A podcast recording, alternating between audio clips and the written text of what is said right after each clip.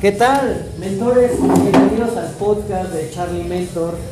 Hoy tengo la oportunidad de entrevistar a la maestra en Derecho, maestra Chitsi Gómez, especialista en amparo, pero que actualmente funges y eres parte de la Comisión Internacional de Derechos Humanos.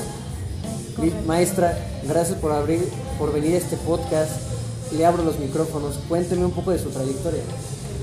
Súper sencilla. Originaria de Zitácuara, Michoacán, tierra de mujeres guapas. Uno. Dos. Este, egresada del campus universitario siglo XXI como licenciatura con la licenciatura en Derecho. Tres. Egresada de la Universidad Metropolitana de Monterrey, la maestría en Derecho.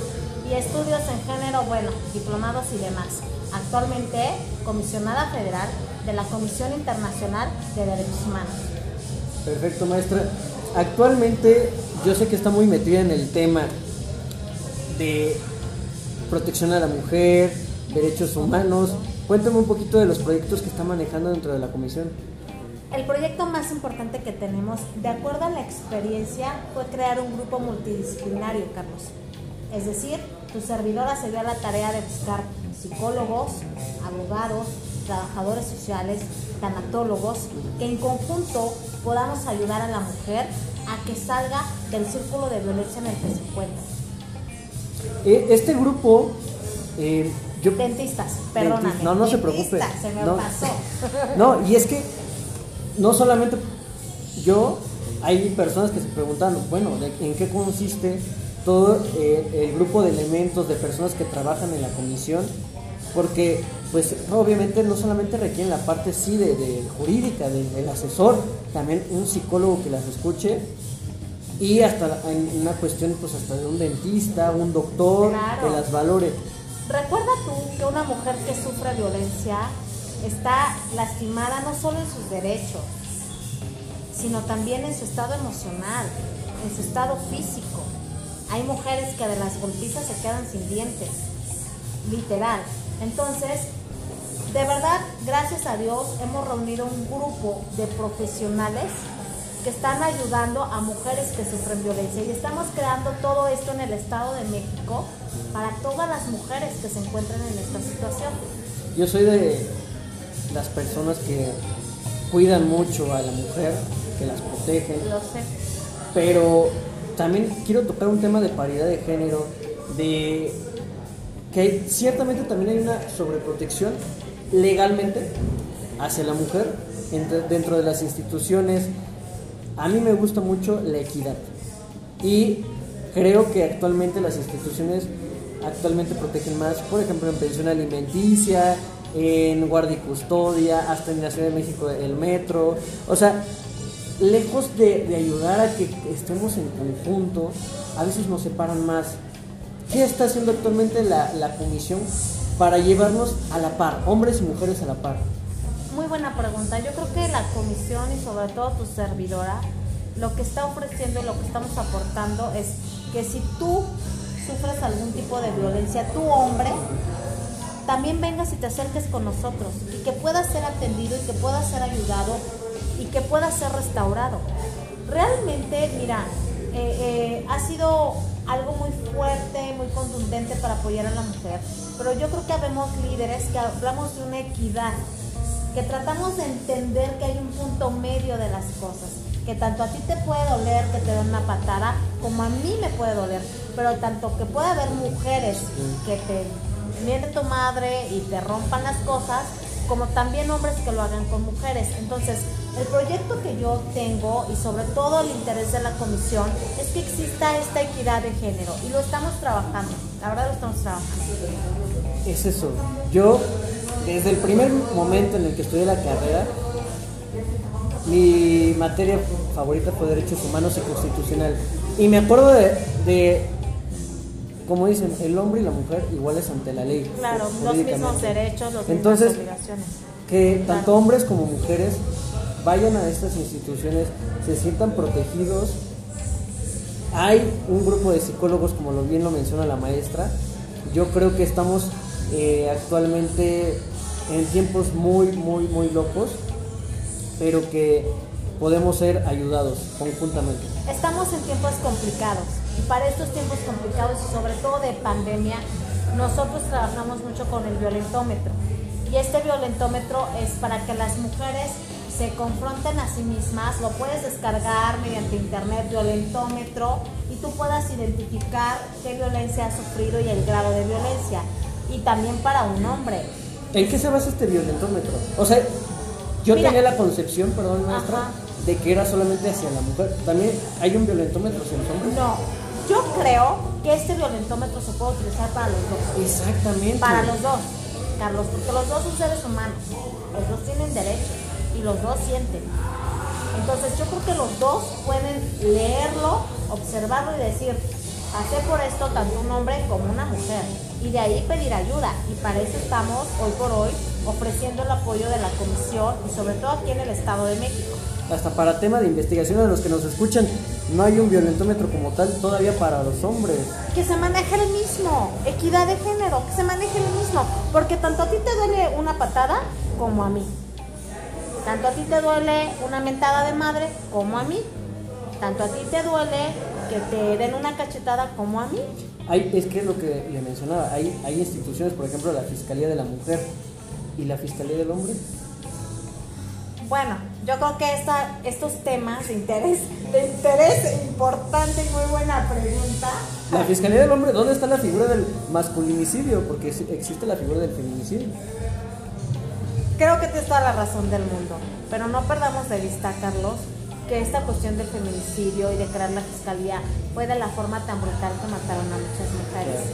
Y hoy por hoy, bueno, eh, no quiero verlo así, pero hay hombres que sí han sido lastimados, pero no, no matados, no destrozados, no degollados como lo han hecho con cientos de mujeres. Es que actualmente las estadísticas demuestran que hay más muertes por hombres que por mujeres.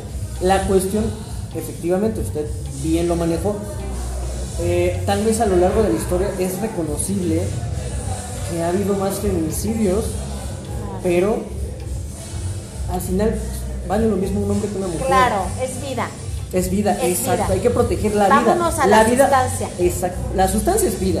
Más allá del género es vida. Proteger la vida. Yo creo que aquí, obviamente, los encargados de crear las nuevas organizaciones, instituciones, así como se creó la fiscalía, bueno, ellos tendrán que tener esta, esta gran tarea para crear algo en defensa del, del hombre, pero, pero vaya, no perdamos de objetivo que todo esto empezó por la forma tan brutal, Carlos, en que a muchas mujeres las han privado de Eso se va a decir aquí y se tiene que escuchar. El Estado de México rebasó en su momento Ciudad Juárez. Claro, literal, ¿eh? Por mucho por mucho. Que no lo digan los medios de comunicación, que no lo diga el gobierno, es otra situación, pero rebasamos las cifras y de una forma brutal. Brutal. Entonces sí creo que es preocupante. Es preocupante desde la crianza que las nuevas mamás erogan a los hijos. Sí, yo, yo soy padre, tengo una hija. Sí, preciosa. Y, y yo siempre desde mi mamá procuraba cómo estás mamá, dónde estás, pequeños consejos que, que tocaremos en otro podcast para medidas de seguridad para las mujeres que obviamente también son aplicadas para los hombres, pero que sepan que hay instituciones, que hay medios de protección. Maestra, yo... La cultura de la prevención, Carlos. Esa cultura de la prevención. Las nuevas mamás tienen la solución. Las líderes de ahora, las servidoras de ahora, estamos picando piedra para romper estereotipos, para romper muchas cuestiones de, de, patriarcado y demás. Pero las nuevas mamás, te hablo de tu edad, de más jóvenes, son las que tienen que educar distinto. Nosotras estamos abriendo brechas. Hay muchas mujeres líderes en este tema. Entonces... Tocó una frase muy importante, es prevenir antes que juzgar. Así es.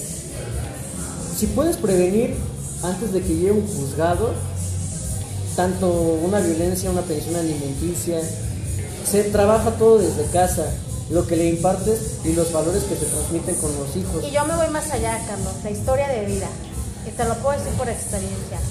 Yo soy hija de un padre que fue violentador y para mí fue muy difícil entenderlo y después no ejercer violencia con los que estaban alrededor. Maestra, en breves rasgos, yo quiero que me platique un poquito del proyecto que está trabajando Lo estamos trabajando, es como un bebé que está a punto de dar a luz. Se está trabajando para redes. Va a ser para todas las mujeres del Estado de México y donde, de la República Mexicana que nos quieran hablar con diferentes ramas multidisciplinarias, dentistas, trabajo social, tanatólogos, abogados, psicólogos, para ayudar a las mujeres que sufren violencia y sacarlas de ese círculo de violencia. Próximamente, cuando ya esté subido a la red, te pido la oportunidad. No, este es su espacio, los micrófonos están abiertos. Este podcast para usted, para que las mujeres también sepan a dónde dirigirse. Vamos a dejar eh, los contactos Por favor. y eh, maestra algo con lo que quiera cerrar alguna frase. Pues simplemente, Carlos, algo muy importante. Sixi Gómez es una mujer que ayuda a otras mujeres a transformar su vida. Cuando una mujer transforma su vida, Carlos, puede transformar su familia, su estado y su nación. Exacto. Nos quedamos con eso y usted ha transformado mi corazón, maestra. Ah, De verdad, de verdad porque yo soy una persona muy agradecida. Profesionalmente, me inspira, me ayuda mucho. En temas de derechos humanos, usted sabe, yo soy un enamorado de, de- de- de la materia y agradezco infinitamente, va a quedar una segunda parte, también hay una transmisión en vivo ahorita en Facebook Sí. Live, Saludos, este podcast se va a transmitir en la plataforma de Anchor, Spotify y iTunes. Agradecemos a Don Carbón por las facilidades, Por por, el es- vinito. por el vinito, por ese este su caldito de carne en su jugo. Y maestra, nuevamente gracias por estar aquí. yo te quiero felicitar, Carlos, porque eres un ejemplo de un jurista en derecho, conocedor, sabes lo que hablas, discípulo de unos de los doctores, doctores, doctores, doctores, como es Carbonel. Y yo me siento honrada de que tú me entrevistes, sobre todo porque eres mi amigo, nos conocemos de tiempo y bueno, ¿qué te digo? Apasionados del derecho. Apasionados. Muchas gracias. Sí. Y a todos los que nos escuchan, les damos las gracias porque nos siguieron acompañando en nuestras transmisiones. Estaremos pendientes con el licenciado Carlos de Cerebros Podcast. Chequen su página. Es un hombre muy instruido, un gran amigo. Gracias, Estoy a la orden. Muchas gracias. Gracias, maestra. Un saludo a todas. Por favor, pónganse en contacto con nosotros porque estamos para Y servir. tanto hombres como mujeres vale mucho que no se sientan vulneradas. Tienen el apoyo de muchas instituciones y denuncien. Así es.